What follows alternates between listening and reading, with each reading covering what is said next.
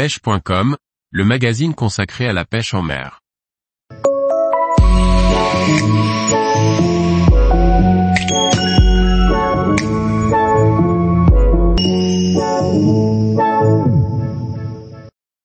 Choisir le bon coloris de l'heure pour la pêche du black bass en été.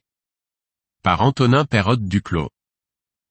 Avec l'arrivée de la saison estivale, les black bass se mettent en activité et c'est l'occasion de les cibler.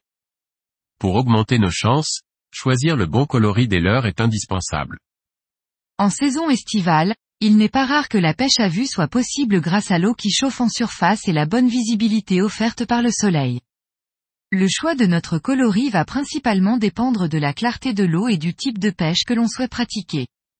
Pour les pêches à vue, en waki par exemple, les coloris watermelon et green pumpkin sont parfaits pour les eaux claires.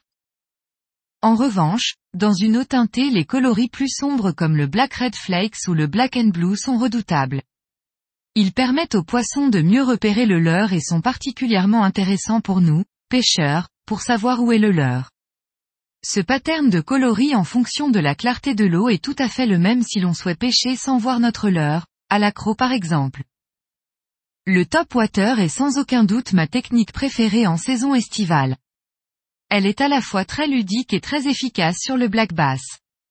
Bien que les coloris de leurre de surface que l'on retrouve sur le marché aient tous l'air différents, une majorité d'entre eux possèdent un ventre blanc. Ce dernier est loin d'être le plus efficace puisque c'est le plus utilisé par les pêcheurs. Heureusement, certains leurres proposent des coloris au ventre noir, jaune ou rouge. Le noir est le coloris par excellence dans toutes les conditions, car il se démarque parfaitement de la couleur d'un beau ciel d'été. Le jaune et le rouge sont quant à eux intéressants lorsque le ciel est couvert ou que le soleil est bas. N'oubliez pas que pour les poppers et les frogs, le poisson ne voit quasiment jamais les flancs et le dos du leurre, les coloris sont donc généralement faits pour plaire aux pêcheurs plus qu'aux poissons. Les leurres à jupe tels que les rubber jigs et les chatterbaits sont extrêmement réputés pour leur faculté à déclencher des attaques de gros black bass. Utiliser les bons coloris est donc très intéressant pour tromper la méfiance de ces vieux poissons.